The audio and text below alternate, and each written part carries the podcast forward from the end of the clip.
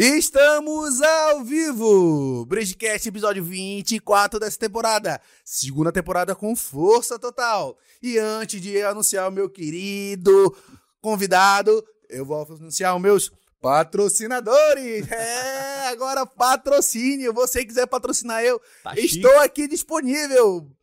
Vamos lá, vamos lá. Agradecer a hora e o tráfego pago, performance digital, eles que me auxiliam em toda a questão de, do meu marketing aqui me, e da minha divulgação. Agradecer a LuckyBet, o maior aplicativo de aposta de futebol e esporte que você tem nesse Brasil. Lucky Bet. LuckyBet. Então, Massa. vocês aí quiser ganhar o dinheirinho da aposta, torcer aí pro São Paulo que ontem ganhou. Pro Fusão também. Olha aí. Tamo junto. E agradecer a barbearia Bianchini, que deixa aqui, ó, o cabelinho do. Na régua. Na rega, muito mais que barba e cabelo bigode. Eu decorei o, o o slogan. slogan deles. Massa. E aqui eu recebo um lugar amigo Djalma Pinheiro, 34 anos, fundador da maior rede de temakerias do Norte e Nordeste, o Sushi Ponta Negra. É isso aí. Mentor dos pequenos empreendedores no projeto Pequenos Gigantes, fundador da Aura Finanças, Isso aí. assessoria financeira para pequenos negócios e sócio do Pão de Alho. Seja Exatamente. bem-vindo. Valeu, meu irmão. Obrigado. Tô uma honra estar aqui, viu? Valeu mesmo. Prazer. Cara, então quando começa a contar pra gente aí essa história aí da, do Sushi Ponta Negra, a gente vê um pouquinho da, nas redes sociais. Eu lembro que eu consumi Sushi Ponta Negra quando era lá... no- Raiz, cliente raiz, Era você? cliente raiz. Não é Nutella. Não, Ah, eu era cliente raiz, naquele- maravilha. quando era aquele puxadinho lá. Isso. Esse é cliente raiz, Ali mano. eu era desde aquela época cliente Sushi Ponta Negra. Então conta pra gente aí como é que foi... Você já vem aí da família da, de restaurantes, Isso. como é que foi fazer esse spin-off, sair do, da asinha da família, falar assim, eu quero abrir meu restaurante, quero Muito seguir. boa essa pergunta, porque começa tudo por aí, né? Sair da asinha. É, na verdade, eu trabalhava com meu pai, com comida, né? Contando antes do Sushi Ponta Negra. Que dia é hoje? Dia 19. Daqui a nove dias, exatamente, o Sushi Ponta Negra vai fazer 10 anos de vida. Olha aí. Graças àquele puxadinho lá que você bem comentou aqui, ele vai fazer 10 anos, não é mais lá, graças a Deus a gente evoluiu, a gente cresceu, tá num ambiente muito maior, já temos várias outras lojas. Mas é legal essa pergunta porque eu trabalhava com meu pai, era o braço direito do meu pai, só que meu pai era um cara muito centralizador. Eu queria, pô, bora fazer isso aqui na pizzaria, bora fazer isso aqui no restaurante. Trazia ideias e meu pai, não, deixa aí do jeito que tá. E aí eu me sentia preso. Falei, cara, não vai dar pra eu implementar minhas ideias aqui, né? Vindo de empresa familiar, acho que o teu caso também, né? Também. consegue compartilhar algumas coisas com a gente. E meu pai, não, não, não, não. Eu ficava, ia ficando frustrado, ia ficando frustrado. Mas graças a Deus ele disse não, né? É. E como eu trabalhava num restaurante, meu velho contratou um, um, um cozinheiro em 2011, que o cara era sushi man também, do Japa Food, na época. E eu era louco por sushi, cara. Eu gastava minha grana lá, eu ganhava 600 reais de salário com meu pai, tá? Já namorava, minha, hoje que hoje é minha esposa Ariana. Um beijo, amor, aí. Dizer que eu não te, não te reconheço, um beijo, amor. Olha aí. Então namorava com ela e, cara, toda terça e quinta a gente saía pra comer sushi. Toda terça e quinta. Rodízio lá no Temaki Lounge. Ou Temaki Lounge, eu faço Temaki, o Japa Food, que era o Japa Mix, que eram os maiores, né? E eu era louco pra ter um sushi. Eu falei, caraca, eu quero ter um sushi, eu quero ter um sushi. E aí quando meu pai contratou esse cara, o Marcos, que eu sou grato pela vida dele até hoje, né? Eu colei nele, falei, Marcão, é o seguinte, era Natal de 2011, eu cheguei, Marcão, bora botar um banner aqui no restaurante do meu pai, o fluxo era muito grande lá na época, né? Bora botar um banner aqui e dizendo que a gente vai aceitar encomendas de barca de sushi pra Natal e Ano Novo. Era isso. Né? E, cara, nada, nada, a gente vendeu 100 barcas a 60. Não, 60 barcas a 100 reais. Foi 6 mil. Eu nunca tinha visto tanto dinheiro ali na minha vida de uma vez, cara. Dez vezes mais que tu ganhava. 10 hein? vezes mais do que o meu salário, né? É. Mas era faturamento, né? Aí, pô, tirou o faturamento, compramos ali os insumos, salmão e tal, as coisas, barquinha, né? Bonitinha, deu tudo certo, graças a Deus. Eu falei, cara, eu quero, eu quero isso pra minha vida. E aí meu pai é dono do restaurante Tabule, tem a pizzaria que na época ainda é Pizza Bully, e eu montei o Japa Bully, antes de ser Sushi Ponta É, Negra. Japa era Bully? Japa Bully. É, então se tu era cliente do Japa Bully, tu é mais raiz ainda, tá? Mas vamos lá. Aí isso virou o ano, virou o ano novo, eu cheguei pro meu pai, lá no escritório dele, eu lembro como se fosse hoje dessa cena, né? Eu descendo lá com um medo dele de me dizer não, né? E eu cheguei com ele, pai, preciso da sua ajuda, é, esse negócio de sushi dá certo, o senhor tem um espaço, uma cadeira aí no seu delivery da pizza e eu quero essa cadeira pra mim, eu compro uma linha de telefone, eu preciso de um espaço na cozinha do, do restaurante, que fica, noite ficava fechada, e eu quero montar um delivery de sushi, vai ser o Japa Bully. Aí ele prontamente falou, vai fundo, te dou o maior apoio. Legal. Desses 6 mil reais, Bris, do que eu faturei, sobrou pra mim mil e pouco. Eu já tinha guardado mais uns mil e pouco também, né? Então, ou seja, eu tava com dois mil reais. Eu peguei esses dois mil reais e investi bas- basicamente toda a minha grana. Eu tinha uma grana na. Como é que chama, rapaz? Naqueles plano de previdência do, do Bradesco, do HSBC. Na época eu não podia recolher, que se eu recolhesse eu perderia dinheiro, né? Então eu tinha uns 8, 9 mil lá, mas não, não gastei, não peguei esse dinheiro. Peguei esses 2 mil que eu tinha, líquidos ali, comprei uma caixa de salmão para começar o Japabulho, imprimi mil panfletos, né? Paguei pro, pro Orley, não sei se tu conhece o Orley. Sei. O Orley criou minha identidade visual, cri- criou um panfleto lá para mim, imprimi os panfletos e meti a cara, né? Anunciei pros amigos, peguei esses mil panfletos. é, a minha avó, a gente morava, na verdade, no Ilhas Gregas nessa época, no condomínio lá na Ponta Negra. Né? Lá são três torres com 18 apartamentos e oito apartamentos por andar. Meu amigo, eu peguei esses mil panfletos e eu ia pá, pá, subindo e descendo, torre por torre, jogando embaixo de cada porta. E aí meu negócio foi crescendo assim. Entendeu? Então é o que eu digo, é o primeiro princípio aí que eu digo. Eu não esperei os clientes caindo do céu. Eu fui atrás dos clientes. Entende? Aí eu, eu prestei um ótimo serviço e fui crescendo, fui crescendo. Aí o Japabulho começou dia 26 de janeiro de 2011, 2012, na verdade. E aí, quando foi oito meses depois, em agosto, a gente abriu, conseguiu abrir o Sushi Ponta Negra. E aí vem a pergunta, por que não Japabulho, Djalma? Né? Porque o ponto lá na Ponta Negra, esse pontinho lá, ele era sublocado, ele era alugado para o cara, Uhum. dono do mercadinho, do empório, É. né? Era o Empório Ponta Negra lá e ele era alugado para esse cara. Esse cara não podia sublocar. Tinha um, um espaço enorme lá, tinha uma casinha abandonada, que era onde ficava o sushi, e ele era pai do meu amigo. Eu cheguei para ele, porra, seu lavô, é, e essa casinha aí? É, marquei com o filho dele, porra, marca lá que eu quero conversar com teu pai, tentar alugar. E ele marcou, falei assim, e aí, seu lavô, essa casinha aí? Como é que é? Ele, olha, eu não posso alugar, é, mas como tu é amigo do meu filho e tal, eu posso, a gente pode ver um bem bolado e tu me paga aí um, um- dinheirinho de aluguel, mas tu não pode botar já pra bulho. Como o meu nome aqui é Empório Ponta Negra, do meu mercadinho, tu vai ter que ser Sushi Ponta Negra. Eu falei, tá ótimo, maravilha. Não vamos brigar por isso, né? E aí já tinha juntado uma graninha boa também, já tava com uns 13, 14 mil do Japabulho que eu vinha Isso juntando. rodando delivery. Rodando delivery, rodando delivery. Eu juntando grana. Eu sempre tive essa mentalidade. E é outro insight que eu gosto de passar, né? Pro pequeno empreendedor, para quem tá ouvindo a gente aqui, que quer montar um negócio, que tem um negócio. Tudo que a gente faz na nossa vida pessoal, que a gente eh, trata os amigos, a família, como a gente cuida do nosso dinheiro, tudo isso vai refletir na nossa, na nossa empresa. Tudo. Então, se eu sou um cara que eu trabalhava lá com meu pai, eu torrava toda a minha grana, não guardava nada. Se eu montar um negócio de sucesso, ele não vai durar muito, porque eu vou torrar toda a grana da minha empresa também. Eu não tenho a mentalidade de reinvestir, de crescer, etc. né? Então, graças a Deus, eu sempre tive essa mentalidade. E aí eu ia começar essa história engraçada. Pode me interromper qualquer coisa, Não, viu? vai Mas lá, essa história lá. é massa. Eu gosto de escutar a história aqui. Eu ia, eu ia começar com. A ideia do sushi Ponta Negra lá na Ponta Negra não foi minha. Eu ia pegar esse dinheiro que eu tava juntando e abrir um restaurantezinho ali no prédio do meu pai também. Né? E aí eu tinha um amigo que ele fazia tráfego pago pra mim em 2012. Existia já no Facebook, tá? Eu dava ali 300, 350 pra ele por mês. E aí ele falou, cara, vamos abrir um sushi lá na Ponta Negra. Aí eu falei, rapaz, bora. Se der tudo certo, bora. Aí eu falei, eu conheço lá o cara e tal, eu sou amigo do filho dele. E aí deu certo. E ele ia ser meu sócio. Só que isso, 2012, era campanha para prefeito, vereador, eu acho. Ele tra tava trabalhando no marketing da campanha de um, de um cara que era, ia ser candidato a vereador, era candidato a vereador. E aí eu já comecei as obras, né? Falei, beleza, mano, vamos trabalhar junto e tal, 50-50, por mim não tem problema. Eu ia precisar de um sócio, porque eu não tinha o dinheiro total para abrir a loja. No final, esse cara meio que deu para trás. Ele falou, mano, eu não vou conseguir a grana. E eu já tinha gastado todo o meu dinheiro. Né? Tipo, tinha uns 15, 15, 17 mil, já tinha gastado toda a minha grana para abrir a loja. E na metade da obra ele chegou, cara, eu não vou conseguir. Só se o cara ganhar em outubro e acabou que ele nem ganhou e ele não ia receber nada. E eu falei, putz, Aquela promessa. E aí eu sempre. chegava, eu gosto de contar aqui, é verdade essa história. Eu chegava lá, os pedreiros começavam a me olhar de cara feia.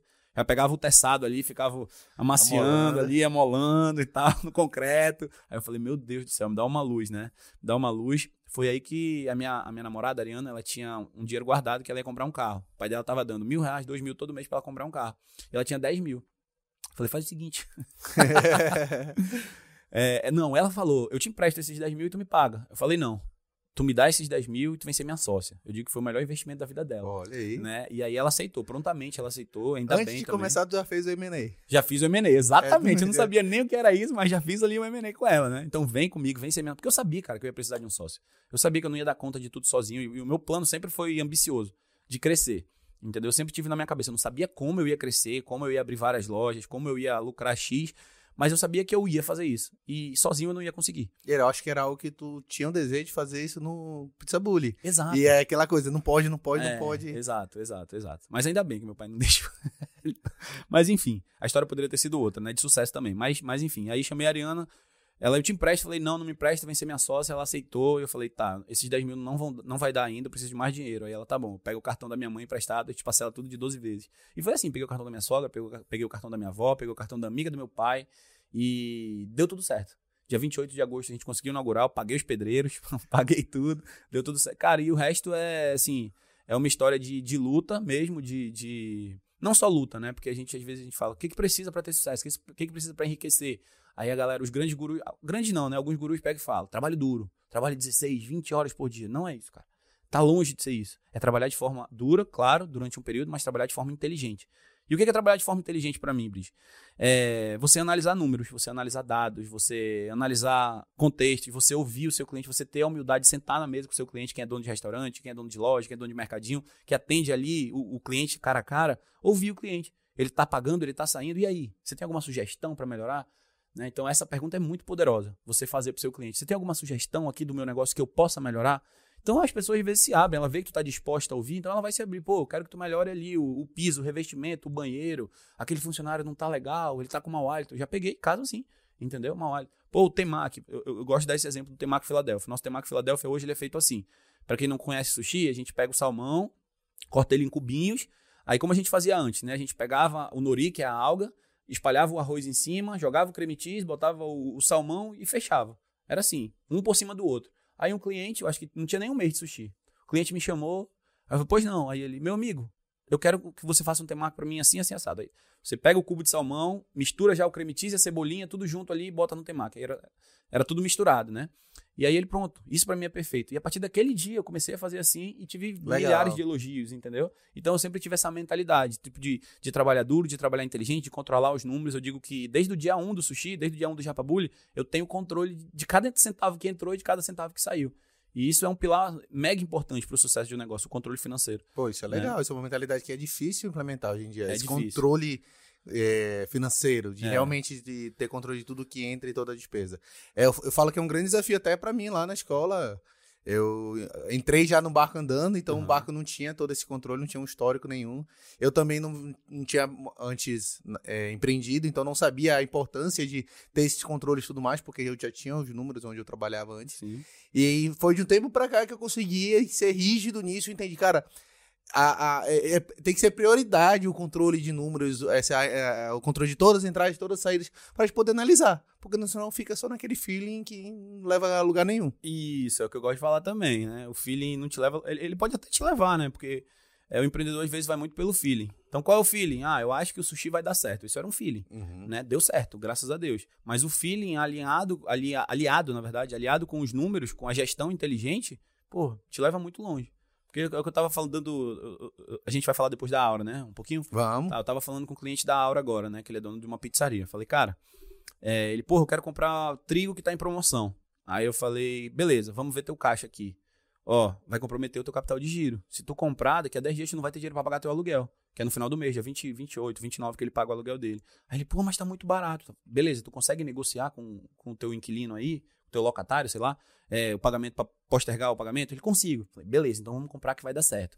Então, assim, se ele não tivesse esse, esse dado dos números, ele não tivesse como pagar aluguel e também não tivesse negociação com o cara, ele ia.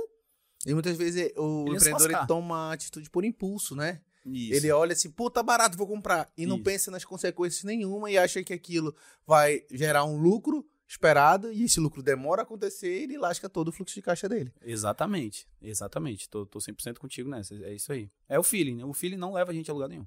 Só às vezes, mas não sempre.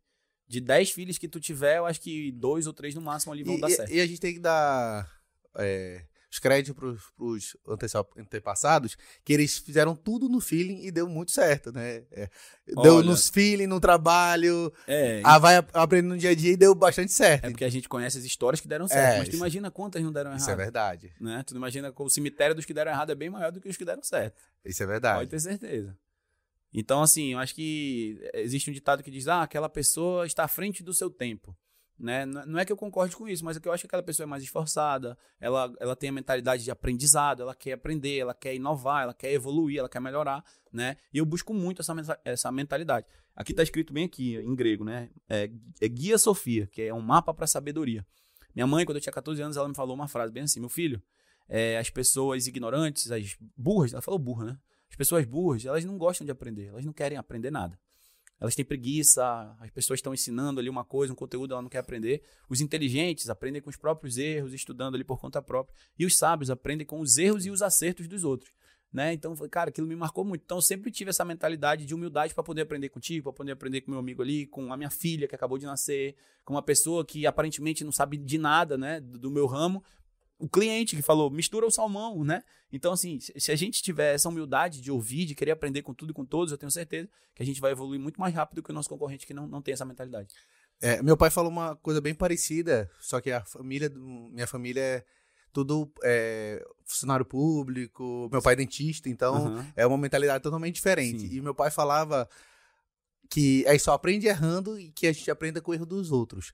Nesse momento, nessa criação com, desse formato, eu fui criado com a versão é, que errar era, é, era ruim. Uhum. Errado é ruim, eu não podia errar. Uhum. E aí, eu, quando eu errava, eu era extremamente punido. Eu errava no colégio, não tirava nota boa, punido. Uhum. Fazendo o quê? Punido. Então, eu, eu, e aí eu fui seguir a carreira junto do que eu sentia que era mais confortável para mim. Sim. Eu fui para a indústria. Sim. Aí na indústria foi uma carreira que processo já definido, tudo definido, tu se esforça lá para executar os processos, tu consegue desenvolver um bom trabalho.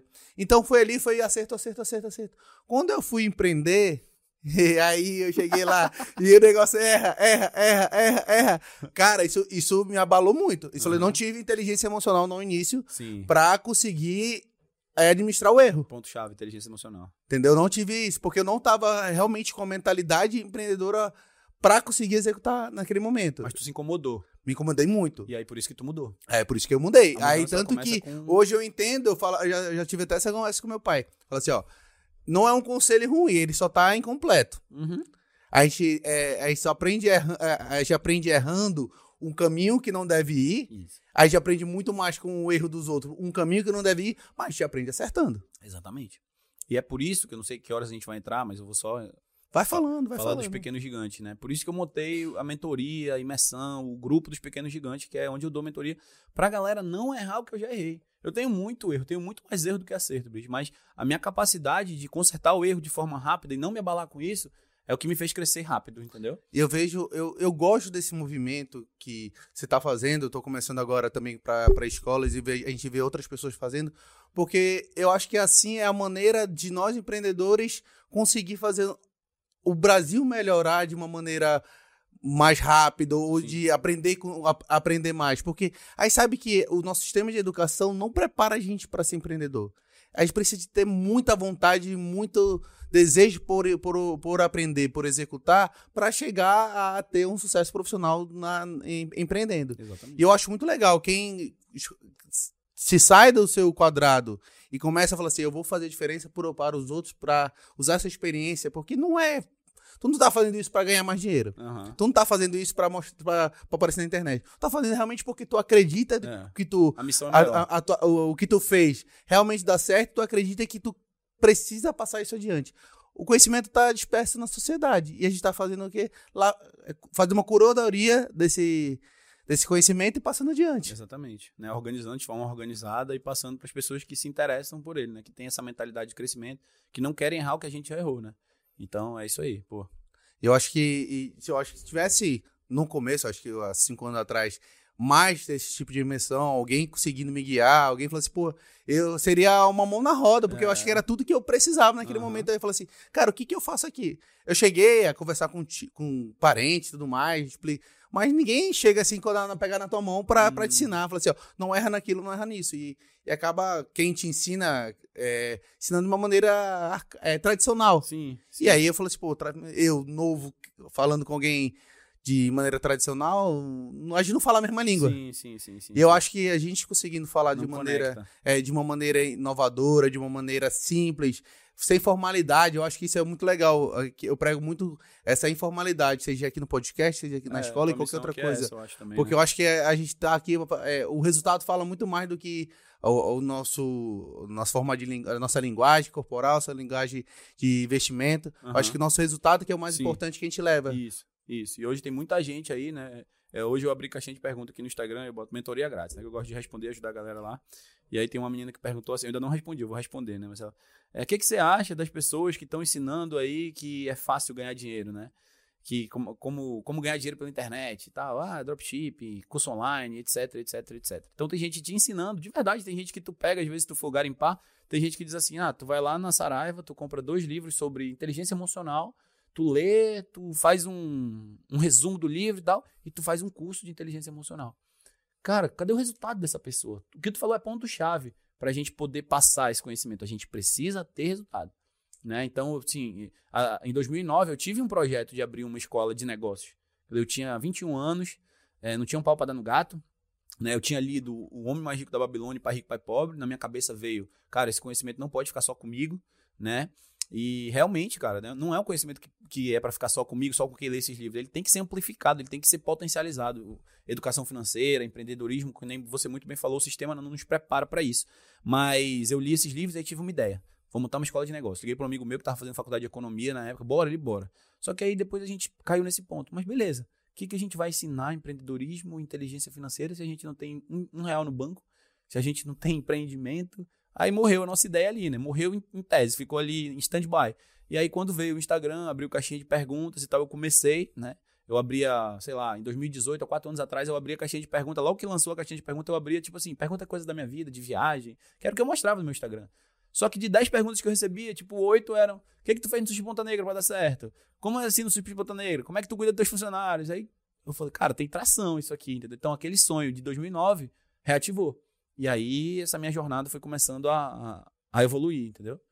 Eu acho que é, é, é, bem legal quando a gente tem essa vontade de entrar no digital, fazer algo diferente. A gente vê esses mentores que estão dando muito certo em São Paulo, em outras sim, regiões. Sim. eles falam, pô, quero trazer. Quando tu participa de uma imersão daquela, tu volta já com uma outra cabeça, fala assim, pô, eu, eu, tenho que trazer isso para cá, tenho que fazer algo diferente.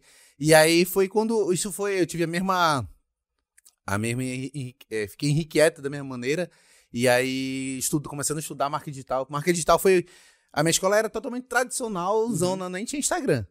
Né? Nem tinha Instagram. Nem, tinha um computador um Instagram. Iniciei Instagram em 2018, quando eu assumi. É, então eu tive que aprender, e eu vim da indústria, então eu não sabia nada de marketing. Uhum. Nada, nada. Né? A indústria não fala com o varejo, uhum. fala com o cliente final. Sim. Então eu fui começar ali uma missão de entender marketing, marketing, marketing, marketing. E aí ano passado eu ri quieto com o meu negócio, apesar de o marketing já estar tá funcionando da escola, é, uma, é, é um negócio tradicional. Uhum. Não é. Veio a pandemia, fechou. Se vier outra pandemia, eu fecho de novo e não faturo. Eu falo, cara, tem que botar minha energia no digital, Sim. de alguma maneira. E aí foi quando eu comecei a ver, é, estudar no do método do Thiago Negro, tudo mais. Eu falei, pô, ele ensinou lá uma método, é, um, uma estratégia como ele usa lá nos lançamentos do Primo, YouTube, é, podcast, que é isso, para isso, para isso. Eu falei assim, pô, isso é legal. Eu preciso de ação. Hum. Preciso me. Hum. Não, sei, não sabia ainda o que, que eu ia me mexer, mas eu precisava de ação. Primeiro ponto empreendedor, ação. É. Aí eu falei, eu falei, cara, eu vou fazer o um podcast. Aí eu falei, gostei sim, gostei da ideia do podcast. Eu, aí, como tudo é bridge, já era, a minha escola tem brígido, né? Então uhum. tudo é bridge, vai ser bridgecast. Aí tinha um amigo que tinha participado junto num, num evento, ele, mano, eu tô, tô, com, tô com um podcast aqui, vem assistir. Uhum. Aí foi quando, quando veio aqui, conheci o Ebran, conheci o estúdio.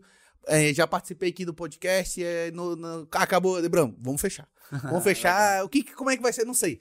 Eu vou executar no caminho vou é aprendendo. É isso, cara. No caminho vou é, aprendendo. Isso é tão poderoso, cara, que tu tá falando, é demais. E aí a gente fez dois. Eu, pra ter noção, eu fechei isso em começo de outubro.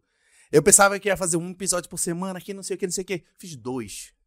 Em 2022, né? 2021. 2021. Fiz dois episódios.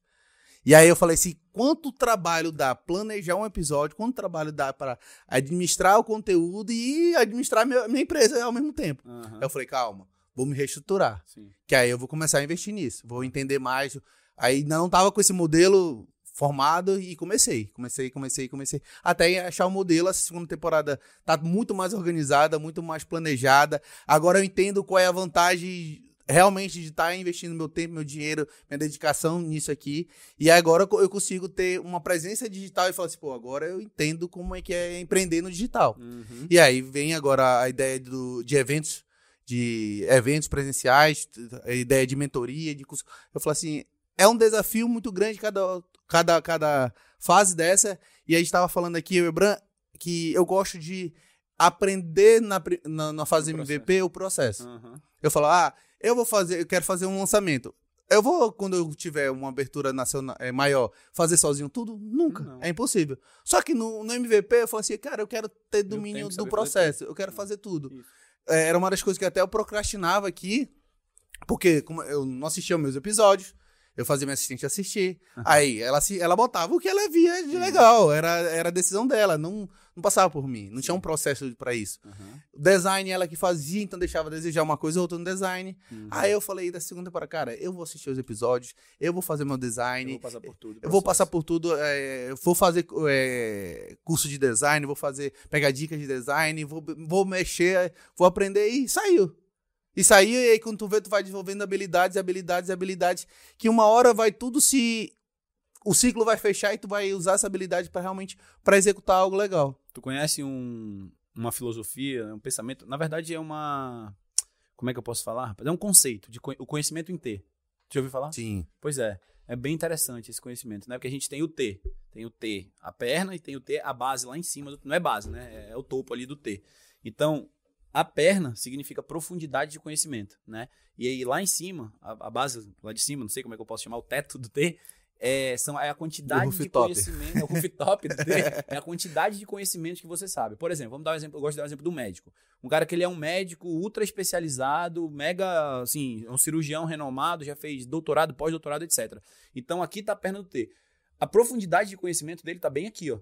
Tá bem aqui lá no fundo, ele conhece muito da área dele. Mas aqui em cima, ele só sabe uma coisa. Então não é um T. Ele é tipo um I, É um I. entendeu? É tipo um I. Agora, o cara que é o T, por exemplo, marketing digital, eu preciso saber de tráfego, preciso ser o especialistazão, eu preciso estar com co- todos os conhecimentos aqui embaixo. Não, mas tu entende de tráfego, tá aqui. Tu entende de design, tá aqui. Tu entende de copyright, tá aqui. Tu entende de persuasão, tá aqui. Então, tu é um, essa é a, é a característica principal hoje dos empreendedores. E aí, se né? tu vê, tipo, ah, qual é o meu T, né? Qual é a minha base do T? A minha base do T, há cinco anos atrás, é diferente da de hoje. Claro. Porque agora eu, eu me puxo tanto pra empreender, pra aprender, aprender, aprender, aprender, que aquele meu background que eu achava que era, um, que era o meu pilar, Uhum. deixou de ser meu pilar, ele foi, virou uma habilidade do rooftop, Sim. É, Rooftop, boa, do gostei do rooftop. rooftop. né? E aí eu comecei a desenvolver outro. Hoje eu digo que há cinco anos atrás eu não entendia nada de marketing. Eu falei assim, cara, agora eu tenho uma profundidade de marketing legal. Isso. E é isso que o empreendedor tem que buscar, Bri, pra mim. É, é- é tanto, não toda a profundidade, não toda, tá? Porque senão tu vai ficar especialista numa coisa, vai acabar esquecendo. Não tem como. Tu focar em tudo ao mesmo tempo, tu não vai ser bom em nada. Mas tu focar um pouco em marketing, um pouco em finanças, um pouco em estratégias de venda, um pouco em, sei lá, em processos, em cultura, cara, tua empresa vai voar. Não Eu- tem pra onde correr. Eu acho que a gente tem que fazer isso em etapas. Eu acho que quando, quando a gente vê o tamanho do, que, do potencial de que a gente pode é, mudar nosso negócio, a gente quer mudar finanças no mesmo tempo que a gente está mudando marketing, que a Não gente está implementando cultura, que a gente está fazendo team building, que a gente está fazendo customer service, é, experience, não dá. Aham. Então fala, cara, implementa um de cada vez. Isso. Escolhe um. E eu falo, teve o tempo que eu. Primeira vez que eu fiz uma pesquisa, que eu entendi meu cliente, que eu entendi perfil, não sei o quê, eu me aprofundei nisso por um te- período. Hoje eu já tenho mais domínio. aham. Aí fala, vai pra próxima. Isso. Vai pra próxima. Vai pra próxima. Ainda tem muita coisa pra melhorar no meu negócio. Sempre Só que tem. fala assim, cara, ainda não tá na lista. Agora eu tô investindo mais no digital, tô aprendendo outras coisas. Depois eu preciso melhorar mais processos. Eu Uhum. quero regulamentar, botar mais. é, é, organ- estruturado. né? estruturado, Uhum. né? Os processos estão mais soltos, né? Uhum. Acontece os processos, a gente organiza, mas não tá no papel. Aham. Os processos não estão no papel. Então Sim. eu vejo, pô, ainda não é o momento de mexer nisso, mas é, é o que eu quero, que é o meu próximo passo, é mexer nesse, nos processos. Perfeito. E eu acho que isso que o empreendedor tem que ter essa calma de entender que ele não vai resolver tudo de uma vez. É. Existe, existe um lance para isso, é, chama-se ma- matriz de prioridade. Né? A gente tem. Não dá para desenhar, se desse para desenhar ia ser muito massa. Mas a gente tem o eixo vertical e o eixo, o eixo vertical e o eixo horizontal. Então aqui, impacto, esse é o eixo do impacto e esse é o eixo da dificuldade. Tá? Então, assim, tem uma coisa que vai. É alto impacto e alta dificuldade. Em contrapartida, eu tenho uma coisa que vai causar alto impacto e tem baixa dificuldade. Alguma coisa assim. Então a gente tem que botar, elencar essas coisas na matriz de prioridade. O que, que vai, ser- vai fazer mais diferença para o meu negócio agora e que eu vou gastar menos dinheiro, menos tempo. Então eu priorizo ela. Aí depois vamos pro próximo, vamos pro próximo. Ou seja, fazer uma lista de prioridades, de, de, de ações, de, de atitudes que vão fazer impacto na tua empresa. Tem atitudes que, pô, se eu fizer agora aqui, não vai causar impacto nenhum, não vai aumentar faturamento, lucratividade, não vai trazer mais cliente, e é cara, e é difícil. Exclui. E, tem- e muitas vezes esses impactos é porque você quer fazer, não para melhorar a sua empresa. Como assim? Não entendi. Tipo, Você não quer faz-? Não, você faz para lhe atender. Ego, teu ego. Ego, entendi, ego. entendi. Eu falo, eu, e eu, eu, eu gosto de tocar nesse ponto porque eu já Aham. errei muito no, no meu ego. Sim. Eu fiz muita coisa ali que pro meu ego, Aham. pra dizer agora tem um, isso, eu tenho isso, acontece dessa maneira. Entendi. E eu deix- deixei de lado um pouco de fazer algo para o meu, para o meu cliente. Pensando no teu cliente, entendi. E agora eu, eu seguro mais minhas- algumas atitudes e eu boto. É pra mim ou pro meu cliente que eu tô fazendo muito isso? bom isso, muito bom pensar nisso também. Muito bom. Mas é isso, eu acho que fazer essa lista já ajuda bastante quem tá meio perdido aí. Ah, o que, que eu faço do meu negócio? Não sei por onde eu começo.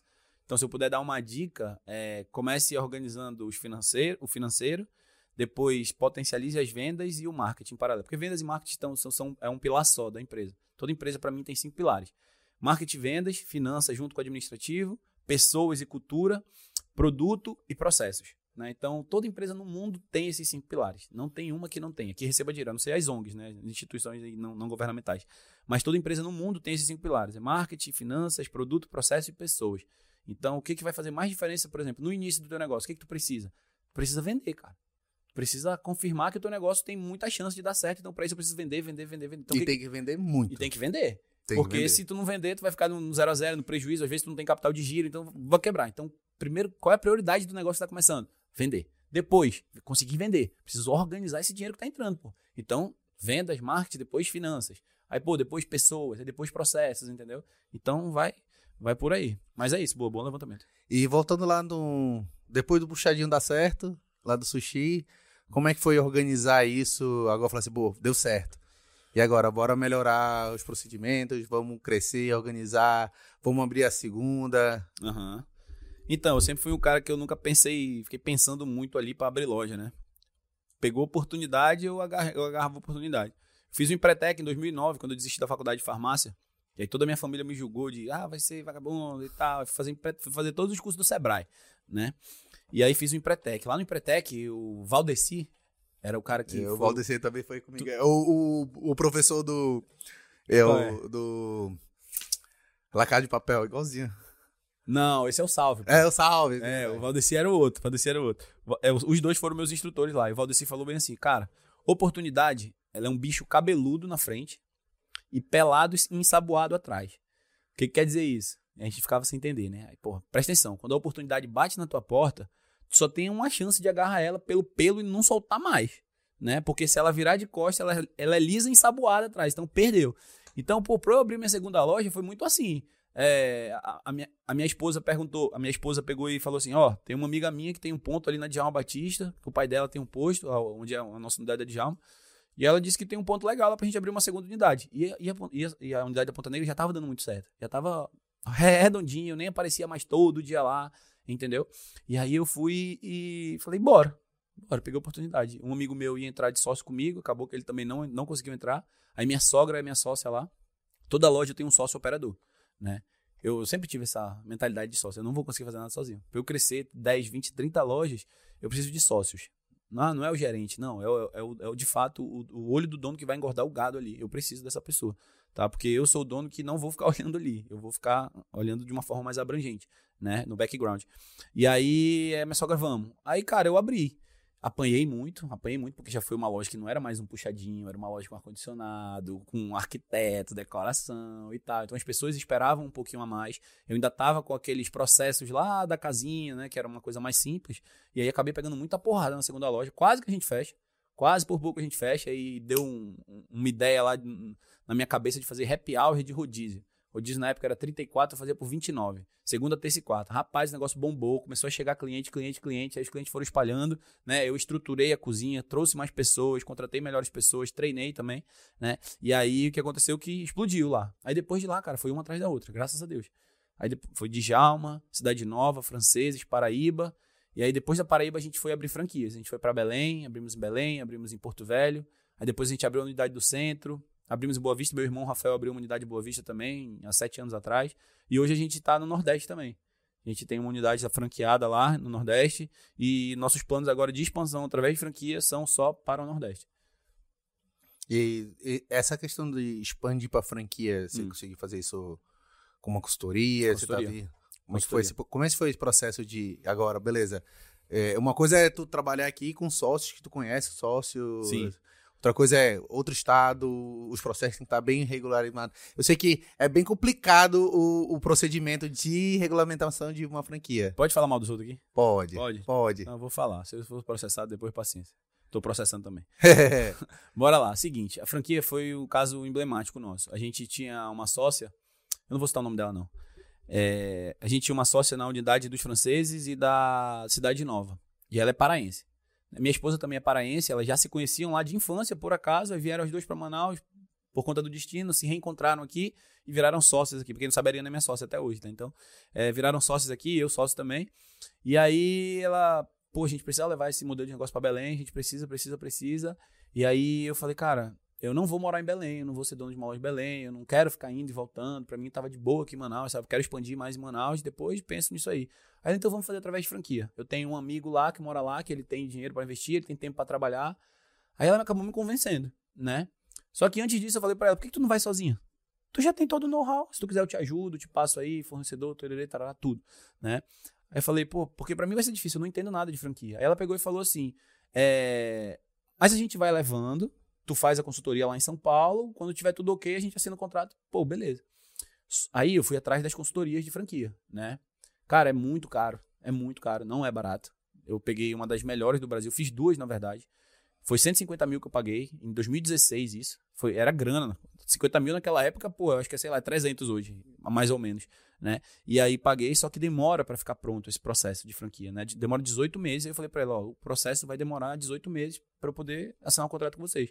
Aí ela, não, a gente vai fazendo aí na palavra e tal. Hum. E aí... Na brodagem, vai. Na broderagem, é. Broderagem não, né? Não pode falar essa palavra, não sabia. Mas enfim, aí ela, bora, a gente vai levando. Cara, em 13 meses lá, 2016 até 2017, a gente abriu quatro lojas lá, para te ver o sucesso do negócio. E aí, isso em, abriu a quinta loja em maio. Quando foi em julho de 2017, tá tudo pronto. Contrato, manuais, processos, tudo, estudo de, de negociação, de viabilidade do negócio, tá tudo pronto. Chamamos, reunião, tá aqui, bora assinar um contrato, meio que eles deram um cotocão pra gente. Irmão, a gente vai mudar tudo. Ainda, ainda me colocaram na justiça, entendeu? Falando que, mano, foi uma doideira. Eu falo isso abertamente porque é verdade, né? Não tenho o que esconder, é verdade.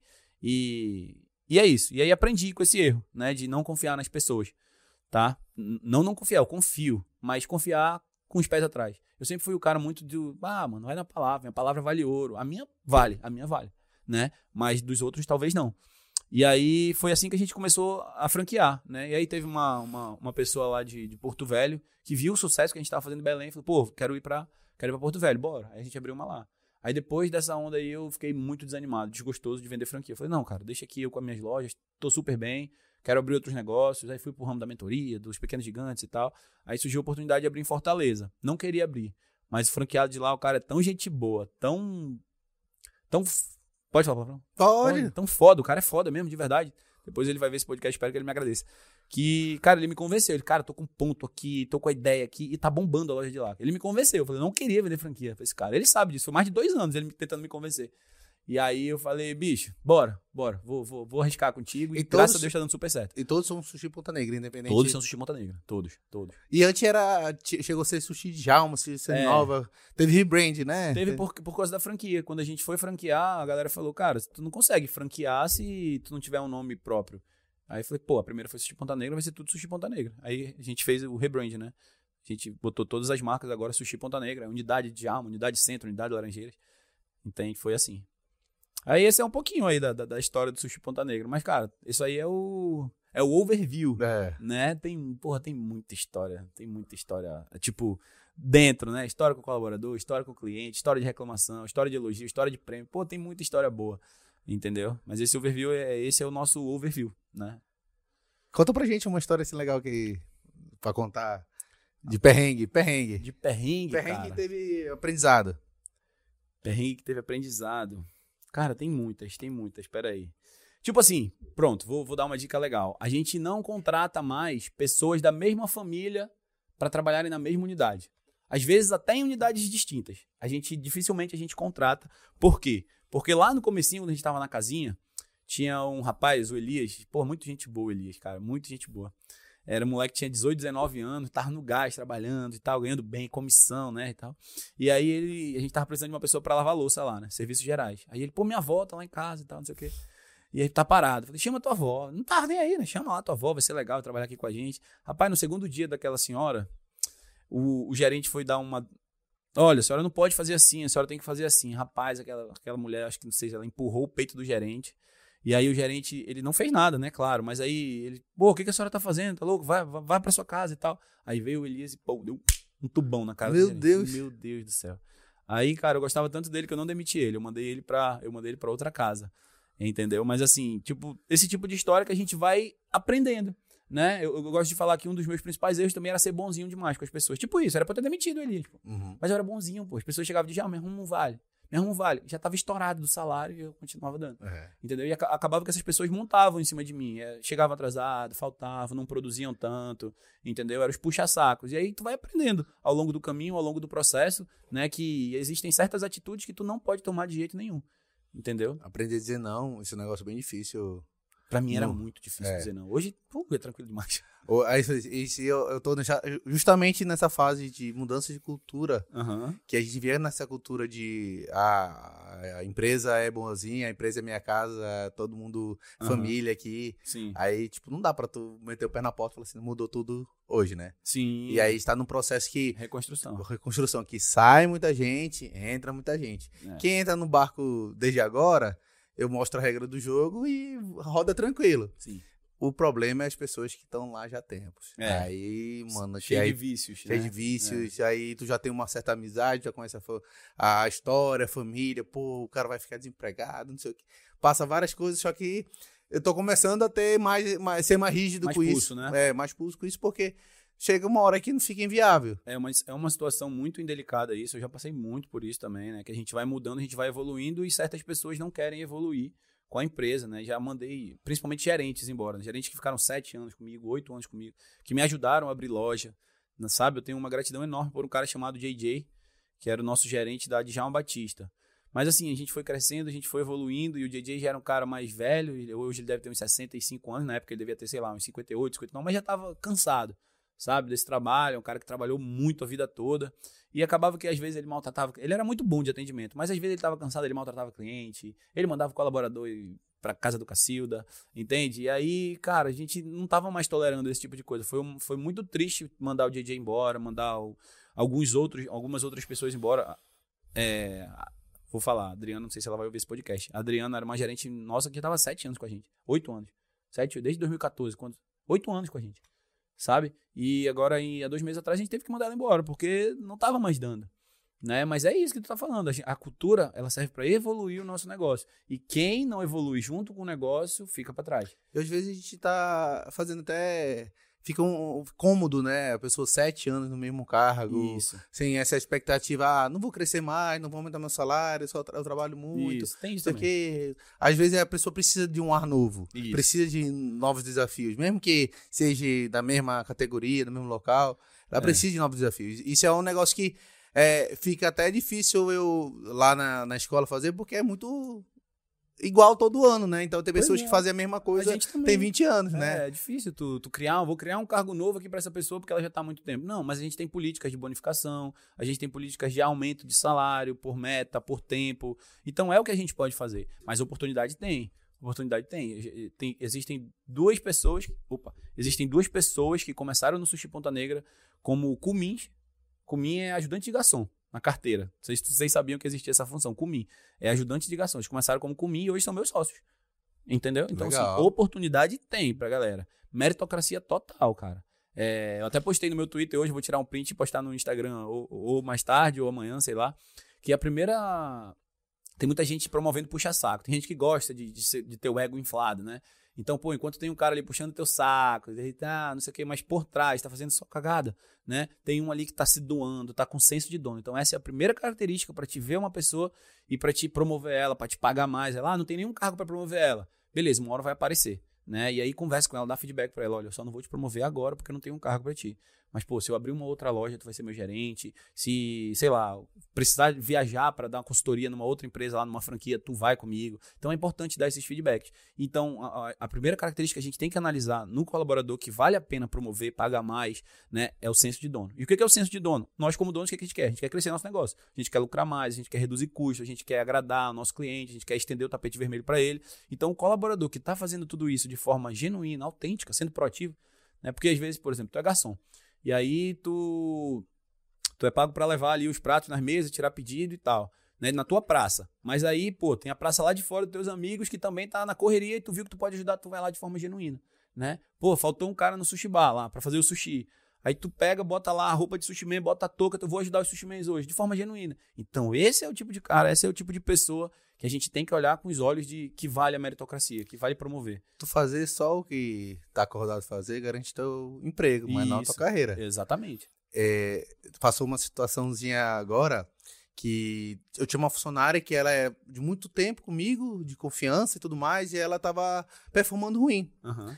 E aí chegou o final do ano, eu falei, ó, só não tô te demitindo por, por causa dessa história. Uhum. Vamos ver como é que começa o começo do ano, ano letivo e a gente rever, vou te dar uma chance ali de novo. Porque tu não Uhum. performou bem esse ano, que beleza. Eu troquei ela, tirei um pouco ela de sala de aula, botei ela para me ajudar na secretaria, performou incrivelmente bem, aprendeu muito, desenvolveu muito. Aí eu precisei, ó, preciso de tu agora de novo na sala de aula. Não, não tem problema, eu não volto. Aí eu precisei, precisei de tu de novo na, na secretaria. Então ela, ela falou assim, eu- ela virou de uma pessoa que era quase, ia ser quase demitida Uhum. já por uma coringa, braço direito meu, que se eu precisar, eu sei que eu posso contar com ela. Uhum. E ela entendeu muito bem a, a minha filosofia de trabalho. Sim. E tendo um funcionário que pediu a conta hoje, que a gente conversou semana passada, que ele é, ele é muito daquele cara crachá. Eu faço só o que me mandam. Uhum. Se pedem mais que isso, outro tem que me pagar mais. É desvio de função, cara. É. Aí eu falei, deixei bem claro, ó, amigão. Então tu não precisa vir no evento, no- tu não precisa fazer tal coisa, tal coisa, tal coisa, beleza? Não tem problema não. A gente, a gente entende e tudo mais. Ah, ele entendeu o recado. Hum. Segundo, né, hoje já apareceu a carta de demissão dele, que ele realmente não, não se encaixou na cultura.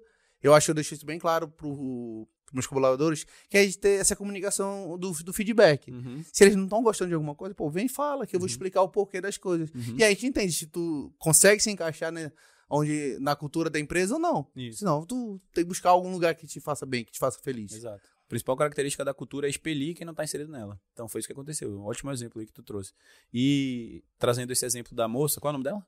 É o Mara. Da Elmara, né? Então, a Elmara, é, às vezes a gente, como, como proprietários, donos, fundadores, CEO, o nome que quer que seja, diretor, sei lá, a gente peca muito em não dar feedback, né? Então, ela só tava esperando um feedback teu.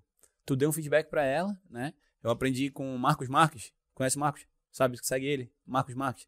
Já vou seguir. Vai seguir, tá? É, é que eu fazia parte do mastermind dele lá em São Paulo, eu fiz o acelerador empresarial com ele. Ele, ah, tá. sabe quem é? Do, sei. é, ele ensina uma técnica sensacional de feedback, que são os três A's. Né? O primeiro A é o A de amor, o segundo A é o A de apatia e o terceiro A é o A de ameaça. Tá? Então, como é que é o feedback com amor? Tu fez uma, a Elmara fez uma cagada. Pô, Elmara, é, meu amor, ó, tá assim, assim, assado e tal, com carinho, passa a mão na cabeça. Três feedbacks com amor, não deu certo. A gente vai para dois feedbacks com apatia. Apatia é o quê? É indiferença. Fecha a cara, ó, já falei contigo três vezes, vai continuar assim? Assim não vai dar certo. Apatia, dá outro com apatia. Aí o último é ameaça, ó. O próximo não tem mais como. A gente vai ter que se desligar, vou ter que apertar tua mão, te agradecer pelo tempo de trabalho aqui e tchau. Né? Então, essa técnica de feedback a gente tenta usar muito lá no Sushi Ponta Negra agora. Mas, enfim, às vezes nossos colaboradores precisam de um feedback. Né? Precisam ouvir uma palavra positiva, precisam ouvir ali que a gente precisa dar um apertão neles para mudar de rumo, para entrar no rumo de volta, na verdade, né? Porque às vezes as pessoas estão aqui no caminho, na estrada, desviam, a gente, opa, volta, tem que puxar, né? E, e é o que eu vejo muito empreendedor não fazendo. Acha que o colaborador tem que saber, ah, eu tenho que falar mil vezes? Tem, tem que falar mil vezes. Tem. Se aquele cara ainda tá valendo a pena, ainda tá performando de alguma forma, então tem potencial, tem que falar mil vezes. Se eles tivessem o mesmo pensamento que a gente, nossos colaboradores, talvez eles estivessem montando empresas, né? Então, eu, eu acho muito válido aí esse, esse lance de feedback e o feedback, além de ter te salvado uma ótima colaboradora, né, evoluiu ela ainda mais. Né? É, eu gosto de ter sempre tem uns momentos com meus colaboradores quando a gente consegue reunir todo mundo, entrega de nota, treinamento, tudo mais. Eu sempre vou com meus PowerPoint lá, as pessoas sempre acham Fala assim, sabe que eu vou demorar falando do PowerPoint, mas e eu gosto sempre de mostrar com clareza tudo. Uhum. Com clareza o que, que eu estou vivendo, os projetos dentro e fora da escola. Deixo com clareza o que, que, eu, o que, que já realizamos, o que, que Uhum. vamos realizar. Eu mostro alguns números, assim, Uhum. ó, evoluímos daqui para cá, ó, a gente quer chegar naquele, em tal É lugar. importante fazer isso. É, e aí eu falo assim, eu quero ouvir a opinião de vocês sobre todo esse processo. Eu falo assim, cara, não é legal isso, não é legal aquilo, eu quero ouvir. E é legal que eu sempre tenho uma funcionária, eu vou falar, já tá falando, a, a Isa, a Isa, ela é funcionária da minha avó, da minha mãe e minha. Ela é professora, era, é ativo fixo lá da escola. E ela não tem papo da língua não, ela Patrimônio histórico. é, ela não tem papo da língua não. Aí ela é a primeira que fala, que joga a, Uhum. a bombinha, né? Que fala de coisa. Meu diretor, que não sei o quê. Aí as outras começam a pegar a corda e aí eu consigo ter um clima de feedback, senão fica aquele clima. É muito Eu bom falo, isso, tu né? fala, eu falo, tu fala. Aí quando começa a ter esse clima de feedback, eu começo a entender. Eu falo, cara, eu preciso que vocês me falem pra eu conseguir melhorar, pra gente conseguir melhorar isso. Porque às vezes eu acho que eu tô fazendo tudo certo, Hum, quando eu vejo que eu tô fazendo tudo errado. Sim. E aí vocês têm que me ajudar a isso. E vocês têm mais ideias que eu. Uhum. E aí eu tô conseguindo, de pouco em pouco, mudar essa cultura, mudar, trazer peças realmente para que consigam trabalhar dessa maneira. Que eu Hum. acho que é, todo mundo fazer um pouquinho a mais, todo mundo entender, se desafiar, e aí a gente conseguir fazer a, a empresa rodar de outra É, maneira. tu vai criando uma cultura de feedback, tanto teu para com eles, tanto deles para com vocês, que são diretores e tal. Isso é muito importante, né? Isso é um baita fator de engajamento, as pessoas se sentirem importantes e se sentirem ouvidas. E- né? É bem, Principalmente colaborador. é bem complicado, é bem bem desafiador a gente formar um colaborador, né? A gente pegar aquele colaborador que tem potencial e tudo mais, É um e desafio. isso. É, e tentar dar feedback e moldar ele, e ele realmente conseguir aproveitar essa oportunidade e, e evoluir. Uhum. É, acho que é, o que foi meu primeiro estudo de casos, né? Que eu posso dizer que consegui salvar um funcionário para converter ele para um funcionário bom. É porque estudo de casos de funcionário que eu não consegui converter e demitir, eu tenho vários. Mas é isso aí, mas pelo menos tu tá implantando uma nova cultura no teu negócio, é o que eu falei, né? É porque, por exemplo, tu faz essas reuniões aí, aí vamos supor que uma pessoa deu, te deu um feedback sobre uma melhoria. Sei lá, melhoria na cantina. Ah, a cantina não tá legal, a gente tem que mudar a cor da cantina, tem que mudar os lanches e tal. Aí, beleza, vocês fazem isso, acatam, né? Primeiramente, ela vai se sentir mega importante, essa pessoa, né? Mega importante. E, e aí, depois, próximo passo. Os pais começam a elogiar que o lanche tá melhor, as crianças gostam. Cara, olha a importância. Tem que dar um prêmio pra essa mulher. Uma funcionária deu feedback que, que eu fui falar, ó, tal coisa que a gente tá fazendo não tá boa. Mas eu também não tô gostando, mas a gente vai melhorar por isso, por isso, por isso, por isso. Aí ela chegou depois pra mim, pô, eu gostei do que o senhor falou. Porque eu achava que o senhor tava fazendo e tava do jeito que o senhor queria. Aham. Não, eu entendi que o senhor tá fazendo por isso, isso, isso, isso. E não tá legal ainda. O senhor não tá gostando, mas tem que ser feito dessa maneira por enquanto. Sim. Ela entendeu a- o raciocínio das coisas. E essa mesma funcionária, ela chegou um dia e falou assim, ó, olha aqui como é que tá a pizza. Aí no mesmo dia eu falei, ó, a gente vai fazer pizza assim, assim, assim, assim, assim, assado. Pronto, resolveu no dia seguinte a pizza. Quando veio a pizza de novo do lanche dela, ela veio com a pizza de novo. Olha, o escutou o que eu falei. É, é isso aí, pô. Tá vendo? Exemplo prático aqui. A gente tá falando de teoria, mas tá alinhado com a prática. Entendeu? Então, massa. E é, é um trabalho de formiguinha, que a gente tem que fazer, aplicar cada coisa que a gente aprende Uhum. de pouquinho em pouquinho e a gente vai validando e isso, vai Isso. virando um, um- um padrão nosso, vai É mudando isso. nosso padrão. É isso, é isso. Eu digo que empreender é um ciclo que a gente faz, a gente erra, ou a gente acerta, né? A gente chama isso de ciclo de PDCA também. Uhum. Na- quando a gente estuda gestão de processos, a matéria é gestão de processos, eu não fiz faculdade, tá? Mas eu estudei muito por fora. Eu montei minha grade de empreendedor e eu, e eu fiz. Então, na matéria gestão de processos, a gente tem o, o ciclo PDCA, que é o Plan, Do, Check, Act, né? Planejamento, execução, fazer e, e agir. Agir no sentido de formalizar aquele processo. Então, primeiro a gente planeja. A gente vai ter uma reunião do caso da pizza lá, né? Que a gente deu o exemplo. Ah, então, essa pizza não tá legal. Vamos fazer um planejamento aqui. A gente planejou, a gente vai mudar assim, assim, assado. Depois a gente faz. A gente executa o que foi planejado. Depois a gente vai checando. Colhendo os feedbacks, vendo se melhorou e tal, não sei o quê. Validou? Beleza. A gente valida aquele processo, que é o agir. né? Então é assim que a gente começa a organizar os processos na nossa empresa. Atendimento, como é que eu melhorei o atendimento? O, na verdade, a eficiência do Sushi Ponta Negra, né? Depois que, o meu grande diferencial no início era rodízio todo dia. Ninguém tinha rodízio todo dia, ninguém fazia rodízio todo dia. Aí eu fazia rodízio todo dia de sushi, com sashimi, de temaki, com um prato doce, ninguém tinha. Então eu, eu cheguei chegando ali com muita diferencial que a galera não, não fazia isso antes, né? E aí comecei a ter muita reclamação de tempo de atraso. Ah, tá demorando meu pedido, 20 minutos, 15 minutos e tal, não sei o quê. Pô, no começo foi, cara, foi, foi brabo.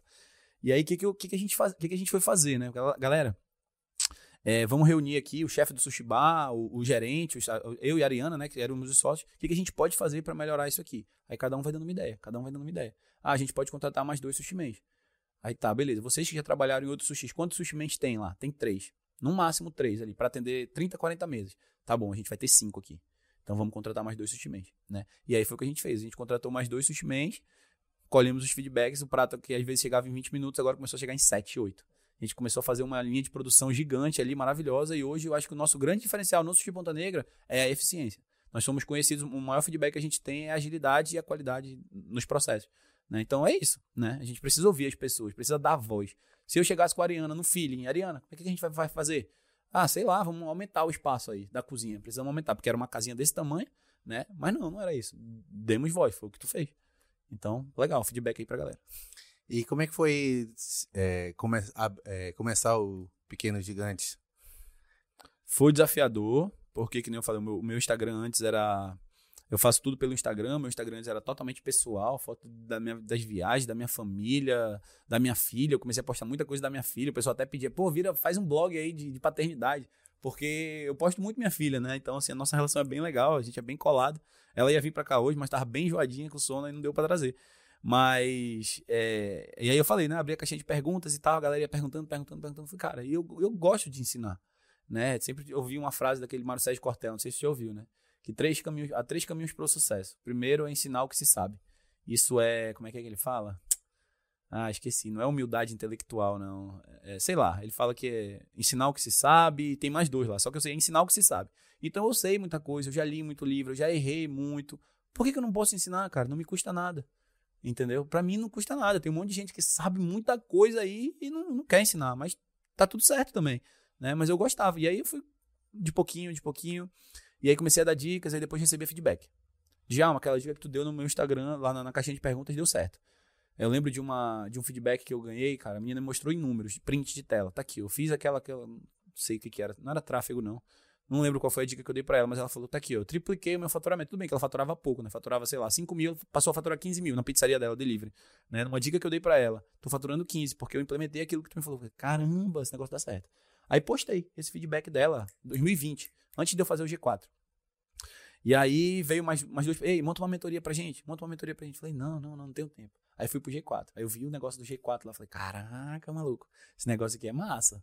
Né, dá para ter tem mercado, né? Aprendi muito lá com os caras, voltei e, e, já comecei a postar conteúdo todo dia. Quando eu voltei do G4, cara, lá, lá em São Paulo, né, da imersão uhum. e mentoria, eu comecei a postar conteúdo todo dia. E foi dando certo, foi dando certo. Aí veio mais gente, me seguia, e pô, rapidinho eu ganhei 10 mil seguidores orgânicos, sem fazer tráfego, nada. Falei, caramba, o negócio é bom, né? E aí quando foi em fevereiro, eu lancei uma mentoria. E aí, dois mil reais eu cobrei na mentoria, dois meses, e eu tive 17 alunos. Foi muito legal, cara. Foi muito bom, porque eu não fiz assim muita técnica de lançamento. Eu lancei nos meus stories, né? Eu lancei no meu, no meu Instagram ali, nos meus stories, fiz duas, três lives e, e deu muito certo. Eu falei, opa, tem potencial. E aí fui começando a dar mentoria. Feedbacks mega positivos, né? Mega positivos. Porque eu tento adequar é, a minha linguagem, o meu conteúdo para os tipos de negócio que estão lá. Então, tu tem um negócio de educação. Então, quando eu for falar de marketing, eu vou citar um exemplo de educação, não é só conteúdo que eu passo. Depois do conteúdo das aulas, eu dava mentoria. Eu ficava duas, três, cinco horas com a galera, a galera tirando dúvida. E eu falava, eu, eu faria isso no teu lugar, eu iria por esse caminho. Eu tenho um amigo que tem um negócio parecido com o teu, que ele fez assim, que ele faz assado. E eu comecei a me envolver em muito ciclo de network fora. Entrar em mastermind, entrar nas, nas imersões da galera lá grande, do Thiago Nigro também. Já fui para várias deles lá, do Marcos Marques, do pessoal do G4, já fiz algumas mentorias deles lá. Então, é, e aí foi bem natural que surgiu os pequenos gigantes, cara, entendeu? Então hoje o, o meu foco principal é estar é tá no Instagram e ajudar a galera, caixinha de perguntas, e eu faço imersões, né, de dois em dois meses, que é um evento presencial para 50, 60, essa última turma deu 64, bateu recorde, graças a Deus. Bateu, bateu recorde Parabéns. de gente, valeu. E 64 empreendedores, e lá eu falo só sobre organização financeira, gestão estratégica focada em crescimento, tá? Falo de análise SWOT, falo de análise de concorrência, técnicas e técnicas e conceitos de vendas e falo muito, muito, muito de marketing também voltado para Instagram. Como fazer o teu negócio bombar através do Instagram. Muito empreendedor não se liga nisso, cara. Não se, cara, o Instagram é uma mina, uma máquina de ganhar dinheiro. E hoje, se eu cheguei no Sushi Ponta Negra, onde eu cheguei, no Pão e Alho, agora que não tem nenhum ano, Pão e Alho não tem nenhum ano, pô. A gente já tá faturando coisa de gente grande. Tudo por conta também, né? Não tudo por conta, mas o Instagram ajudou muito. Tipo assim, 60% o Instagram é responsável pelo, pelo nosso boom, entende? Então a galera não tem noção disso. Então quando eu falo de marketing lá, a galera sai com a cabeça explodindo. Vai de 8 da manhã até 10 da noite, é na porrada. Eu saio de lá moído, mas é muito bom, cara. Eu saio com uma sensação de, de, missão cumprida, de bem satisfeito. Então esse que é o meu projeto, Pequeno Gigante. Ainda é bem pequeno, mas vai se tornar gigante. E o que, que a gente pode esperar do Pequeno Gigante daqui pra frente? É Vai continuar só nessa, nessa imersão a cada dois meses? Vai ter a mentoria? Vai ter o que que... Olha, a Onde, mentoria- onde é que a gente vai chegar com esse Pequeno Eu Gigante? queria muito estar continuando fazendo a mentoria. Como, como funcionava a mentoria? Era um processo de dois meses, de dez semanas, na verdade, onde eu dava dez aulas, uma, uma por semana. Né? Mas a gente monta um grupo ali, todo mundo fica em contato, a gente troca muita ideia durante a semana, mas requer muito do meu tempo durante essas dez semanas. Sabe? Então ali fica um pouco difícil, porque eu também tenho que dividir meu tempo com a minha família, também tenho que dividir meu tempo com o sushi, agora com o pão e alho, agora com a aura, entende? Então, assim, as imersões para mim é uma coisa mais tranquila de, de fazer. Então, quando a aura já estiver redonda, quando a- o pão e alho já estiver mais redondinho, né? Porque agora a gente vai abrir uma mega loja do pão e alho. Depois, eu, daqui a pouco eu conto. Né? A gente vai abrir uma mega loja do pão e alho e eu, eu não tenho como dar mentoria. Vou fazer três, quatro viagens agora no final do ano, duas a trabalho, duas para lazer. Então, eu não tenho como fazer mentoria. Então, agora, nesse momento, são só as imersões e, e- e o Instagram. É isso. É, passo de cada vez. Isso, isso, isso, isso. Eu gosto de falar assim, que não é onde eu tô, é onde eu, onde eu sei que eu posso chegar, né? Então eu tenho que passar por esses processos primeiro, né? Lá no sushi, quando eu tava lá na casinha, eu podia muito bem ter vergonha, caraca, isso aqui é muito feio. Mas não, aquilo ali era um processo que eu precisava, um degrau que eu precisava subir para chegar onde eu tô hoje, né? Então, tu falou de MVP, né? Às vezes a galera quer começar o negócio de forma perfeita. É, já com dinheiro, ah, não tenho dinheiro, vou pedir emprestado da minha tia, vou pedir emprestado do agiota, vou pedir emprestado do banco, né, para montar um baita do negócio. Mas, cara, quem começa muito grande, o tombo é muito maior. Então, pô, começar pequenininho, que nem tu começou aqui, pô, pretendia fazer um monte. Não, vou fazer dois, vou aprender, vou ver minhas aulas depois. Então é isso, o empreendedor que ele tá começando, ele precisa desse direcionamento, né? Que ele não pode fazer as coisas já grandes, astronômicas. Não, bicho, é ali na casinha do sushi, é o delivery. Não é nem casinha, foi o delivery. Com mil panfletos, com uma caixa de salmão, entendeu? Então isso, é isso. ano passado eu fiz meu primeiro evento sobre gestão escolar e tudo mais. E era aquela. eh, Comparado, eu acabei de lançar, lancei ontem o, o próximo, né? Agora um ano Legal. depois. E a gente vê a evolução do que. Da, da organização do que foi passado, do que como eu comecei. Tentei ali, consegui convencer, convencer umas 15, 20 pessoas, 20 escolas Legal. a participarem.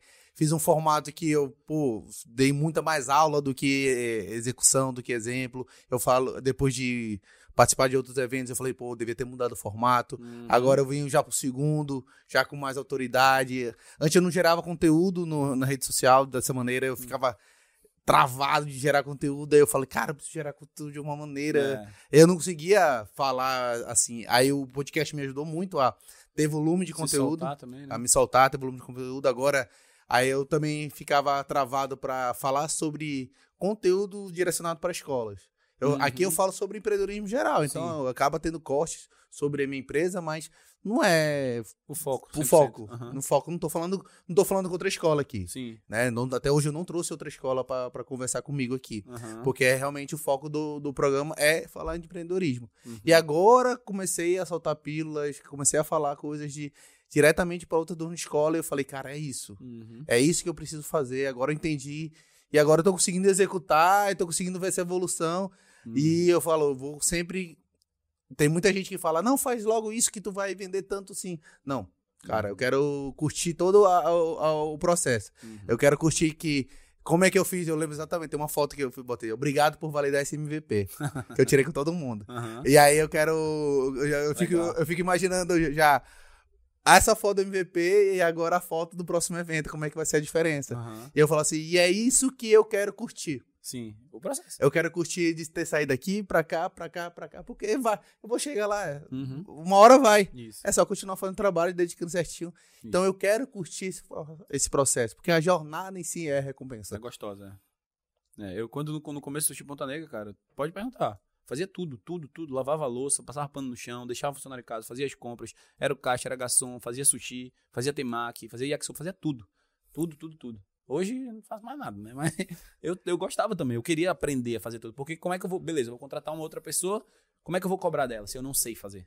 Né? Então, é isso aí, é bem legal também. Eu aprendi muito na escola olhando, né? Então, Eu tive a oportunidade da minha mãe ser a diretora e eu ali do lado vendo ela atender, vendo ela vender, vendo ela fazer. Tua mentora. Uh, minha mentora. Meu minha mãe foi totalmente minha mentora. Via o que eu achava que ela poderia melhorar, o que ela não podia, e comecei a montar esse quebra-cabeça. Hoje eu eh, me vejo muito, às vezes, repetindo os comportamentos dela numa questão de atendimento da criança, atendimento dos pais. Uhum. Não a parte, ela, eh, o meu time comercial é muito melhor, né? Mas ela tinha um, um atendimento quando chegava uma família, quando chegava, falava com a criança, entendia o- a situação dela, entendia a situação da mãe, da família, organizar ali. Ali eu não sabia nada, porque eu não sou pai, então Uhum. não tinha como dar pitaco, como ter como Sim, gerir uma família. empatia, né? É. E aí eu consegui aprender vendo a minha mãe fazer. Aham. E aí eu hoje, hoje eu atendi uma, uma criança de três anos, uma família com, uma situação de outra escola que não gostou.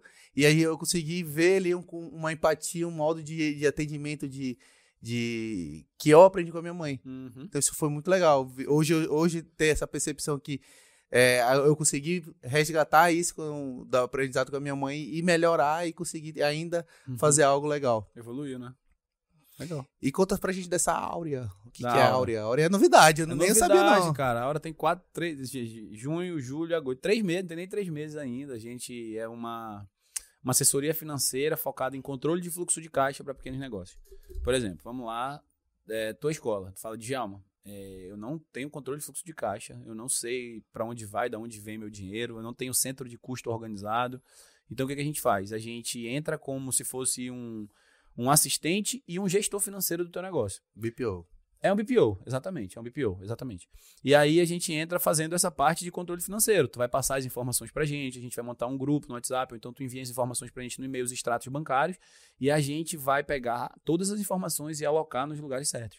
E aí no final, do, duas vezes por mês, né? dia- hoje a gente tava, é, mandou o relatório do- do- das, das duas primeiras semanas para os nossos clientes, e quando vira um mês, a gente manda outro relatório de fechamento. Ó, tu teve tanto de faturamento, de receita, né? Teus custos fixos foram assim, assim, os variáveis assim, investimento isso, movimentações não operacionais aquilo. Então a gente categoriza tudo, te apresenta e te dá ali é, caminhos, né? Ó, isso aqui foi muito bom, isso aqui é uma força tua, isso aqui tá muito errado, isso aqui tu tem que mudar, tem que melhorar tua precificação, tem que melhorar tuas compras, teus processos, é, tá gastando muito com colaborador, isso não é média de mercado. Então a gente tem esse conhecimento e a gente passa pra galera já um um direcionamento, né, mais gerencial, e aí eles tomam as decisões baseadas nos números, baseadas nos números, e não no feeling deles, né, porque realmente são é hoje, cara, eu já dei mentoria, acho que se juntar todas as turmas da imersão, mentoria, do curso online que eu gravei e vendi ano passado também, é, se juntar toda essa galera aí, dá umas 400 pessoas já. E, cara, é, sei lá, acho que 90% não tem controle financeiro. 90% não tem controle financeiro. Não sabe, tipo assim, o que é custo fixo, o que é custo variável, faz no caderninho, entendeu? Ah, hoje saiu lá, paguei um fornecedor, paguei o aluguel, vai lá no caderninho e anota. Então não, não tem ali aquele que a gente falou antes do trabalho inteligente. A gente tem que trabalhar duro, mas a gente tem que unir o trabalho duro com o trabalho inteligente. Senão não vai. Então essa nossa proposta de controlar o fluxo de caixa não é fazer um trabalho só operacional, é fazer um trabalho também gerencial que te permita crescer através dos dados. Basicamente é isso. Planos a partir de 697 reais, tá? Então, Olha aí. Se você estiver ah, vendo essa propaganda no Bridgecast e falar, Djalma, eu vi o anúncio da Aura no Bridgecast, você vai ganhar um, desconto, desconto na mentoria. É, eu, eu faço, eu faço uma sessão, eu faço uma sessão de mentoria de, Olha, de, ó. 30, de 40 minutos e faço. Olha, Boa, ó, você ganhar. Aí, Beleza, ó. Ganhou, ganhou, ganhou. Bora ver, bora ver se eu consigo fazer essa conversão aí. Legal. Pô, é legal, legal ver essa. Tu conseguindo criar Montar um novos ecossistema. serviços, né? Criar o teu ecossistema. É isso, é isso que eu quero, É. montar um ecossistema. É, na verdade, vou, vou, vou te falar aqui, o meu, meu, meu plano mesmo. Tu perguntou dos pequenos gigantes, nem me veio na cabeça falar isso, mas o meu plano mesmo, cara, é montar uma escola de negócio. Né? Uma escola de negócio que nem eu tive há 13 anos atrás, esse sonho, mas uma escola presencial, presencial mesmo, assim, não, não quero, ah, online. Beleza, online vai continuar. Mas o presencial tem um baita de um potencial para crescer também, né? Acredito nisso. Então, talvez, por que não híbrido, um modelo híbrido também? Tipo escola de inglês, né? Escola de inglês tem várias, C- C- CAA, CNA e tal. Hoje já não deve ter mais tantas, mas enfim, ainda tem. Né? Então, montar ali uma, uma, uma grade de marketing digital de três meses, né? de, de organização financeira de mais uns três meses, treinar os empreendedores, treinar quem quer trabalhar né? nas empresas também. Então, pô, eu sou um cara que eu não tenho formação nenhuma. Então, beleza, vai ter uma formação lá da, dos pequenos gigantes em organização financeira para você gerir o financeiro de pequenos negócios. Pô, vem lá com a gente. Então, é, eu quero criar esse ecossistema, né? Principalmente voltado para marketing de finanças. que é a maior dor, a maior dificuldade do pequeno. E eu gosto de falar com pequeno, por isso que é pequeno gigante. Legal. E aí vem a Áurea fazendo a parte operacional, de- Isso, de, de De fluxo de caixa, isso. E, pô, é legal. Eu também tenho minha, uma visão de trabalhar com essa questão da educação de outras escolas de uma maneira, criando um ecossistema, né? Uhum. É, é bem desafiador a escola por uma questão de. É, tu- analisar o negócio de uma escola, ela tem um ativo imobilizado muito grande. Uhum, Porque eu sim. preciso ter um ativo muito. um, um grande é, é, imóvel para Uhum. poder faturar. Investimento alto. com- É. E aí, tipo, eu cheguei num momento lá no meu prédio que é, 600 metros quadrados, a gente tá chegando já, no, tem uns 85% de ocupação já. Então, daqui a uns anos já, já baixa 100%, já tô com a dificuldade de alocar algum espaço, De crescer. de crescer, e eu já tô, tipo, ah, todo ano sai uma série, né? Então tu fica assim, pô, podia ter uma série, mais uma Aham. série, podia. Então, e aí, aí tu faz a análise, pô, assim, cara, eu vou precisar de um prédio igual desse para ter o dobro de faturamento. Sim. Vale a pena? Aham. Vale a pena? Então aí eu te falei assim, eu preciso trabalhar de maneira inteligente para crescer meus negócios. Então a maneira de ensinar outras escolas é uma e começar a, entender mais como é que os, os grandes jogam com essa questão de sociedade, com essa questão de crescimento, de Uhum. franquia, tudo mais. Talvez eu consiga crescer. Eu quero achar um modelo de negócio de crescer a minha escola de uma maneira que eu não precisa comprar mais, botar Uhum. tanto dinheiro imobilizado. Sim. E aí é cada vez mais que eu estou estudando, que eu estou aprendendo, eu estou criando esse, é, esse plano. Sim, perfeito. Criando esse plano. Eu sei que tá, ainda tem vários degraus para começar a executar esse plano, mas cada dia que eu vejo um, um- um- que eu vejo no sustento uma conversa dessa e eu vejo os teus planos, eu falo, pô, eu poderia fazer desse Ah, plano legal. de Jalma, eu boto lá um- uma flagzinha. Do outro que fala assim, pô, eu boto uma flagzinha. Eu vejo um modelo de um estudo de casa ali, pô, eu boto uma flagzinha. Entendo as referências. Entendendo? É, Tanto que é totalmente diferente o plano de um ano atrás pro de hoje. E é totalmente diferente pro outro. E eu acho que vai. E espero que seja totalmente diferente daqui a um ano. Uhum. Porque eu acho que a, a gente. Quando a gente vai aprendendo, vê, a gente vai sonhando diferente. Cara, é muito bom tu falar isso aí. É, de, pô, vou conversando com um, com o outro, vou pegando um insight, vou botando uma flag ali e tal. E eu, eu tava pensando nisso esses dias. Eu tava ouvindo o podcast do, do Thiago Negro, né? Eu ouço sempre dele, do Bruno lá e tal. E tava ouvindo o podca- podcast dele. E aí eu pensei, nesses três anos, eu acho que ele tá no podcast aí, três, quatro anos no máximo. Cara, esse cara deve ter aprendido muita coisa. E assim, ele cresceu gente aprende o- absurdamente. A gente aprende escutando semanalmente. Imagina ele. Imagina ele tá lá, caras, pô. entendeu? E não é só o papo ali do que vai pro ar, é, É. o papo antes, é a amizade que se faz depois, que um vai pra casa do outro e tal, troca ideias. Cara, então isso, isso é um ecossistema também. Entende? Então eu vejo que o Thiago Negro, ele cresceu muito. Não tô botando mérito no podcast, mas eu tenho certeza que alguma porcentagem ali do crescimento dele veio através da- do conhecimento que ele adquiriu com os convidados do podcast, né? Então é aquilo que eu falei no começo da nossa entrevista.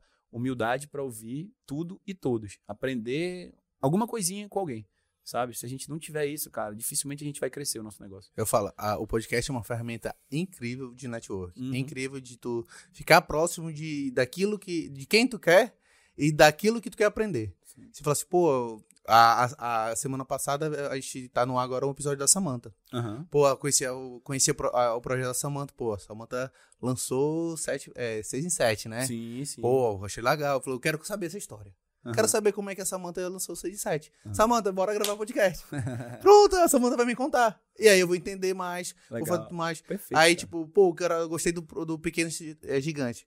Jalma, senta aí, bora falar. Eu Aham. quero saber mais do Pequeno Gigante. Legal. Aí, tipo, cada semana vem alguém aqui e a gente escolhe a dedo. Fala assim. Muito E, bom. e aí, é, isso vira um- uma ferramenta de marketing digital. Sim, é uma ferramenta de conteúdo, de mídia e Sim. tudo mais. Mas é também uma ferramenta de, de network muito grande, de aproximação, de aprendizado. Muito bom, cara. Então, tipo, semana passada, na outra tava o pessoal da BRH. Então, tipo, é um papo totalmente diferente. Aqui é de nosso papo é finanças, marketing, venda, pá, pá, pá. Aham. É, a- as duas, a, a- Sônia e a Silvana, tocaram um, um papo totalmente diferente. Uhum. Pô, falou de SG, falou de gestão de pessoas, falou de Sim. carreira, falou de coisa. E eu falo, eu, eu tô me botando em, em- em situações, em, em contextos diferentes. Porque às vezes a gente só quer falar marketing, vendas, marketing, vendas, Uhum. vendas. Sim. E aí eu botei uma situação bem diferente, um olhar diferente, que elas me abriram os olhos por muita coisa. Eu tive vários insights. No dia que eu entrevistei elas, foi no dia que eu, demi- eu demiti uma pessoa que, tipo assim, eu expulsei. Tipo, Aham. é. Então era um dia que pô, eu precisava falar sobre gestão de pessoas. Sim. E eu, justamente nesse dia, estava com elas aqui falando sobre gestão de pessoas, me aproximando mais da, da, da comunidade de RH, Uhum. me entendendo um pouco mais, abrindo os olhos mais para isso. Eu achei legal. Sim. É uma ferramenta muito legal de, de aprendizado, que eu É. aprendo muito nesse, nesse Eu processo. imagino, eu imagino. Eu tenho um plano também, eu tive plano de eu montar um podcast esse ano, mas, cara, me deu um. Nos seis primeiros meses do ano, me deram, sei lá, me deu um tilt que eu falei, cara, não vou, quero mais postar, não vou postar mais nada. E aí eu voltei em maio, eu acho, bem devagarinho, que eu tava realmente. ah, recebi convite para dar palestra gigante, que ia, tipo assim, eu ia crescer ali no meio daquela comunidade, né? Era palestra de vendas, também de vendas e de gestão de pessoas, que eu, eu gosto muito de falar de gestão de pessoas, né? Eu sou apaixonado por esse tema também. É, e aí não fui, neguei live com pessoas. falei, Cara, não, eu tô num, num momento assim. Não é, não é um ano sabático, mas eu tava meio esgotado. Porque, cara, cansa. Tu tá ali produzindo conteúdo, tu tá botando a cara e vendendo e tal. E, meu amigo, chegou um momento ali que eu falei: "Uf, respira, brother, respira, depois tu volta mais forte. Foi isso que eu fiz. Entende? E acabei. que que eu- Ah, tá, do podcast, né? Acabei deixando pra depois esse meu projeto do podcast. Mas eu tenho uma lista lá com 30, 40 pessoas que eu queria chamar, convidar. É, ainda não, não tá morto, Essa, mas. é, essa, eu gosto quando eu tenho essas criação de projetos, eu faço lá em casa e eu boto milhões de post-it, né? Ah, é? Um de cada cor. Eu boto, vou, desenhando assim a ideia e aí eu vou botando os post-it pra eu tirar isso da minha cabeça, escrever de uma maneira. Sim. E aí tava. O, o projeto daqui, dessa, da- do- desse início, ainda tava lá até agora. Aham. Aí, tipo, eu apaguei essa semana pra começar a desenhar o do, do, do, do evento, da Ah, tá. mentoria e tudo mais. Aí eu fui tirando assim, aí fui vendo o que, que, eu, o que, que eu executei e o que eu não executei. E aí, tipo, eu separei, pô, essas pessoas aqui. eu, eu esqueci, eu, eu não, não lembrava mais, mas são pessoas que eu quero trazendo aqui. Aham. E essas pessoas tudinho aqui, pô, eu já trouxe. E essas pessoas aqui não fazem mais sentido trazer. Sim. Porque agora eu entendi de outra maneira. O que, que eu preciso, quem eu preciso trazer pra cá. Sim. Porque já teve episódio aqui, pô. A nosso episódio tem mais de, já tá com mais de uma hora, já, tipo, bateu a, nossa, a meta mínima, que eu falo. Uhum. O episódio da Samantha e da, da BRH deu mais de duas horas. Tem episódio aqui que deu 40 minutos. É. Que aí, tipo, a gente. Mas tu vai aprendendo. é, né? que é te- teve 40 minutos que não deu nem um corte. Sério? Nem um corte. Aí tu vem, tipo, tu faz todo o negócio, tu faz toda a preparação. E não rende um Reels pra ti. Putz, grilo. Ah, não, que- beleza. Aí tu, vai, aí, tu vai, aí tu vai sabendo quem escolher, o que fazer, sim, sim. instigar. É, cara, faz parte do processo de evolução. Não é erro, é, é tentativa. Tentou, não deu certo, né? Então o próximo já, opa, já muda, já muda, já muda. E vai evoluindo. É assim que evolui. Tu tá com uma mentalidade muito boa nessa questão de evolução. Tu tem, né, essa mentalidade. Que é o que eu prego também. Eu gosto, cara, eu gosto muito de falar de mentalidade. Lá na imersão eu falo um pouquinho de mentalidade também. Um pouquinho não, eu falo, sei lá, 40 minutos, uma hora, mentalidade do empreendedor, de princípios, pensamento de segundo nível, que é uma coisa que eu aprendi com o Thiago Nigro. Né? Porque qual é a mentalidade do brasileiro sobre dinheiro? É feio ter dinheiro. Ah, tu vê um cara ali passando na rua cheio do dinheiro, com uma roupa legal, com um Rolex, metido, cuzão. E aí, quando tu talvez tenha uma oportunidade de ser rico, tu vai, não, não quero ser rico porque rico é metido, cuzão. Veja um cara numa Ferrari, pensa, ladrão. Pô, esse é o pensamento do- de primeiro nível, o pensamento de base do brasileiro. Qual é o pensamento de segundo nível? O que, que eu tenho que pensar? O que, que esse cara fez para ter uma Ferrari? O que, que eu posso fazer também para ter uma Ferrari? E não julgar, ir lá e, e se, e se perguntar, talvez perguntar dele, entendeu? E, e começar a fazer esses questionamentos. Porque, cara, a mentalidade do brasileiro, infelizmente, é uma mentalidade medíocre. Da média para baixo, né? Abaixo da média. Então, é, eu luto muito com isso, né? Eu falo muito disso, mas quando eu começo a falar, eu não tenho conhecimento técnico para falar de mentalidade. Aí as pessoas às vezes já começam, ah, mas tu é coach e tal, não sei o que. Não, eu não sou coach, eu nunca fiz é, processo para ser coach. Eu, eu já fui coach, que é, eu tive uma coach que me foi minha coach lá e, cara, ela mudou da água pro vinho, assim, o meu momento que eu tava passando naquela, é- naquele momento e, e eu indico fortemente pra, pra galera fazer. Claro, procure bons coaches, né? Referências, resultados, que pra mim é o mais importante. Ah, por que, que o Diamo conseguiu mentorar aí mais de 400 pessoas? Porque eu tenho resultado, o meu, meu resultado fala por mim. Não sou eu que preciso ficar falando, ah, é, é, compre minha mentoria por causa disso. Não. Então, mas voltando aqui pro papo, né? Eu gosto muito de falar de mentalidade também, pretendo estudar muito mais ainda sobre isso para poder ter mais autoridade, né? Porque, cara, a gente precisa mudar a mentalidade do brasileiro. Pra ser uma mentalidade de sucesso, de abundância e não de escassez. Na Dia dos Pais agora, né? Eu ouvi o Wendel de Carvalho falando um negócio, cara, que eu achei sensacional. É, ah, o filho tá no shopping com o pai é, e pede um brinquedo. Aí o pai fala: Ah, esse brinquedo aí não é para ti. Pô, quantas histórias a gente já não conhece, né? De famílias. Pô, meu pai, um momento, minha mãe, em algum momento deve ter falado isso para mim, né? Mas a gente ouve muito isso, né? Assim, não digo no nosso meio, mas, pô, pra baixo, ouve muito. Não, isso aí não é pra ti. Tira o olho disso, isso aí não é pra gente. A gente não tem dinheiro, nunca vai ter dinheiro. Como essa criança vai crescer, cara? Como? Né? E, e, e tu que trabalha com crianças, né? Eu acho bem legal também, sei lá, falar sobre isso nas escolas, não sei né? Mas ela vai crescer com um pensamento de escassez e não de abundância. Entende? Então, acho que a mentalidade é, é a base de tudo, é o começo de tudo. É como a gente cria nossas crianças, como a gente cria nossos filhos para serem pessoas de sucesso. Eu acho que a, a maior missão da escola é não passar conteúdo, porque eu acho que conteúdo fica, além de ser obsoleto, aí a, o mundo tem muito mais conteúdo que eu posso dar em 13 anos para uma criança. O que tu tá falando para mim é pensamento de segundo nível, total, é. brother. E aí o que, que eu posso passar para ele? É uma mentalidade diferente. Porque a mentalidade é a base para é, ele conseguir adquirir o conhecimento certo. Então, se eu conseguir passar para para os meus alunos uma mentalidade diferente do que outra, do que o mercado, do que o mundo tem, eles já vão estar preparados mentalmente para adquirir o conhecimento correto. Eu nunca ouvi ninguém falar isso, bicho, de verdade.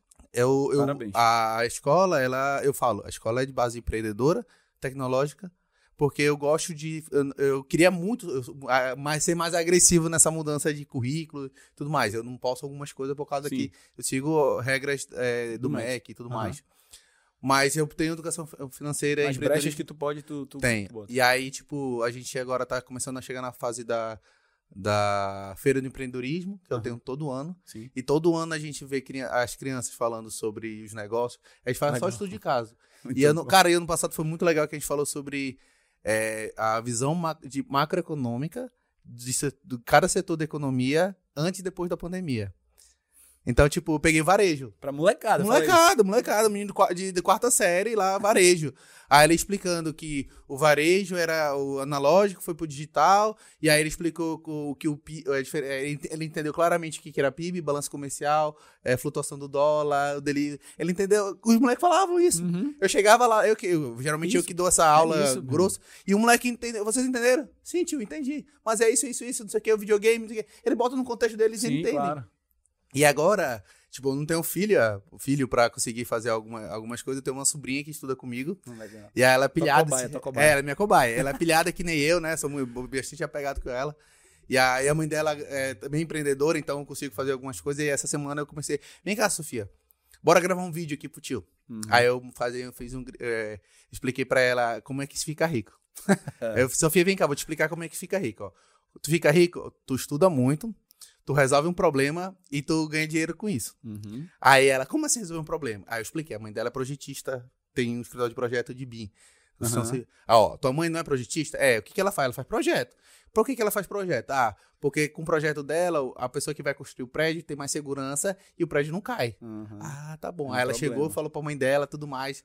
Aí eu, pô, Cecília, bora gravar um vídeo, bora gravar isso pra, esse dá um conteúdo legal, fazer a, a, a, Sofia de mini blogueira. Não, não quero, não sei o que, não sei o que. Ela tá muito, ela tá muito mal criada, ela tá respondendo, não sei o que. Ela, papo de mãe. Aí eu falei, beleza, eu vou chamar, já chama a Sofia, vem cá. Bora fazer um acordo seguinte. Tô falando com a tua mãe aqui, tu quer gravar um vídeo comigo? Eu quero, eu quero, eu quero, eu quero. Quantos anos ela tem? Tem oito. Legal. Aí eu falei assim, então bora fazer o seguinte, eu acordei com a tua mãe o seguinte, a tua mãe, ela vai, é, tu tem que se comportar, tu não tem que mentir, tu tem que fazer tudo dias. Eu vou perguntar da tua mãe toda semana, como é que tu foi no final de semana? Ela falou, não, ela se comportou. Tu se comportou? A gente vai gravar um vídeo, eu vou explicar como é que tu vai gravar o vídeo. Cada vídeo que tu gravar, tu vai ganhar dois reais.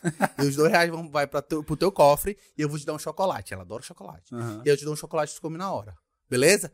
Ela, beleza, mas tu tem que se comportar.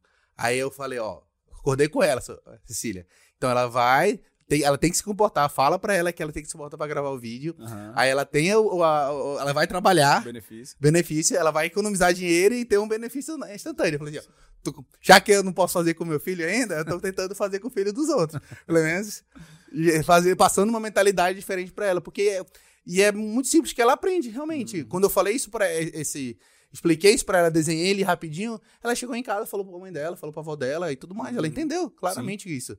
Então dá para ver que se a gente conseguir passar para as crianças de uma maneira lúdica, de maneira simples, elas vão entender. Uhum. É e isso elas vão crescer com entendendo que elas podem sim ganhar dinheiro, que dinheiro não é ruim. Isso. É, é, tipo, não é difícil ganhar dinheiro, não é coisa do outro mundo. Não, é, É. só tu realmente seguir a o, o beabá, né? Sim. Seguir, se- estudar bastante, tentar é, de forma inteligente que tu vai conseguir. Isso, eu concordo 100%. Tô 100% contigo. Pô, legal, legal esse papo aí. Já não dá pra ficar aqui horas e horas falando mais e mais sobre empreendedorismo Que e tudo mais. Fico pra, é, foi um prazer receber aqui. Valeu, meu brother. Obrigado Tamo junto convite. aí em tudo que for precisar. Dá um paninho pessoal aí, fala da Áurea, fala do Pequeno Gigante, Tipo Negro, chama todo mundo aí. Bora, galera. Então, assim, eu, eu, a gente tava falando de mentalidade aqui, finali- é, finalizou falando de mentalidade. Então, eu tenho certeza que o que me trouxe até aqui, Sushi Ponta Negra, Pão e Alho, Aura, é, Pequenos Gigantes, tudo isso foi a minha mentalidade que me levou, que me trouxe até aqui, né? Pra estar, inclusive, tendo autoridade pra estar aqui nesse podcast com o Bridge. Então, eu acho que acho que essa mensagem final já foi um- uma deixa aí pra, pra galera começar a pensar e entender o que, que eu posso fazer de diferente que eu tô fazendo hoje, né? Pra melhorar a minha vida. A gente tava falando de alguma coisa que tu, que tu se sentiu incomodado, senão tu não mudava. Então a mudança começa com incômodo. Eu tenho que me sentir incomodado pra eu poder mudar. Então, pô, se eu tô gordinho ali, eu tava, em janeiro eu tava com 102 quilos, agora eu tô com 90. Mas, pô, eu olhava no espelho, caramba, tá mal, cara. Me senti incomodado, né? Pô, minha empresa chegou uma época que parou de crescer, me senti incomodado. Então a gente se sente incomodado, a gente pergunta o que, que a gente pode fazer e a gente pergunta se a gente está disposto, disposto a fazer aquilo que precisa ser feito. E aí a gente vai mudando, mentalidade e nossos resultados. Tudo começa com a mentalidade. E o resultado vai ser, se a tua mentalidade é fraca, negativa, teus resultados vão ser negativos. Se ela é fraca, teu resultado vai ser fraco. Então eu acho que, não sei, eu gosto de passar essa mensagem sempre. Eu gosto de falar de mentalidade, né? Desculpa aí. Fica à vontade. É isso, meu amigo. Beleza? E esse ecossistema que eu montei hoje, que eu tô conseguindo construir, que eu tô evoluindo, crescendo, tudo foi por conta disso aqui, ó. Isso aqui eu fechei o olho há 10, 15 anos atrás e, e já vi tudo lá na frente. Foi basicamente isso. Que é só o começo. E é só o começo, é. Assim eu espero. Desejo sucesso aí, todas as frentes. Tenho certeza que sucesso lhe percorre e vai continuar andando do seu lado aí. Pra Muito gente. obrigado. Valeu, tamo junto. Beleza. Valeu, galera aí. Valeu. Mais um podcast. Uou, Falou! Valeu.